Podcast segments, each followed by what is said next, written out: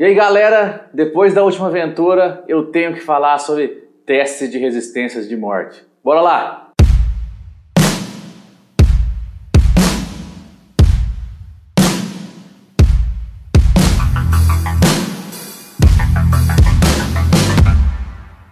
Antes de mais nada, já segue o canal aqui, já curte, compartilha, aperta o sininho aí embaixo. Manda logo, cara. Aperta aí o sininho aqui, ó. Segue aí, curte, vai logo. Beleza? Tá bom? Falou. Então, galera, pra quem não assistiu de Aventura, não, eu não vou dar spoiler, eu queria dar spoiler, mas você deve assistir o de Aventura, capítulo 38. Você não acredita no que aconteceu. Vai lá assistir logo. Bem, Independentemente do que aconteceu na última aventura, eu vou falar para hoje, para quem não, não, joga muito de RPG, sobre teste de resistência de morte. Como que é morrer no RPG no Dungeons and Dragons quinta edição. Uma das maneiras de morrer no Dungeons and Dragons quinta edição é se quando você tomar dano do seu inimigo, você chegar a zero pontos de dano.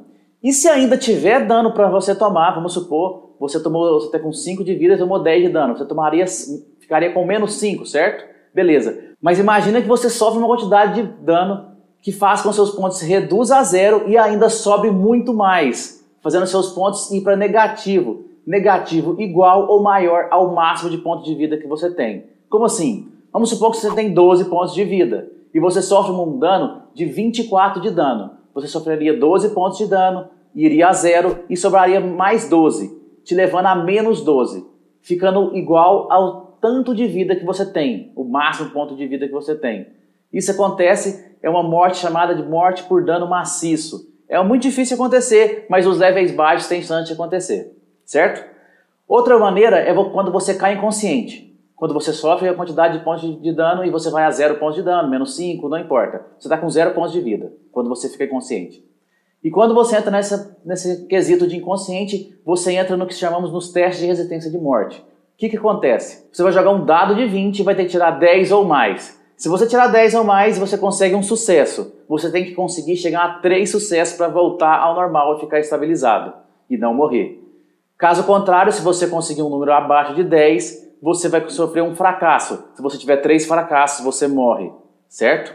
Além disso, tem alguns agravantes. Lembra que eu sempre falei lá no primeiro vídeo dos dicas sobre o 21? Eles fazem diferença aqui. Se você tira 20 na hora que você está fazendo os testes de resistência de morte, você automaticamente estabiliza e, apara, e volta com um ponto de vida. Ou seja, você volta à ação, pode tomar poção, pode ajudar seus amigos, pode fazer um monte de coisa.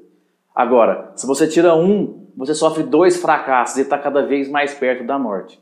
Além disso, se algum inimigo te bater enquanto você está caído, você toma automaticamente um fracasso. Se ele por acaso dá dano crítico, dois fracassos. E se por acaso ele dá uma quantidade de dano que é igual ao máximo de pontos que você tem, negativos, você acaba morrendo por dano maciço também. Então, quando você está inconsciente, jogando seus testes de resistência de morte, uma das maneiras de você se levantar, além de passar nos testes, é alguém te curando com uma magia ou alguém tentando fazer um teste de medicina contra você de CD10 para tentar te estabilizar, certo?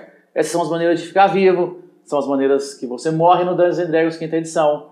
E, para quem não sabia, que era iniciante, pode ter esclarecido um pouquinho do que aconteceu na última aventura o capítulo 38. Um capítulo muito emocionante, beleza, galera? Amanhã tem aventura de novo, às 20 horas, o capítulo 39. Vamos ver o que vai acontecer nessa aventura de A Queda de Forkland. Grande abraço.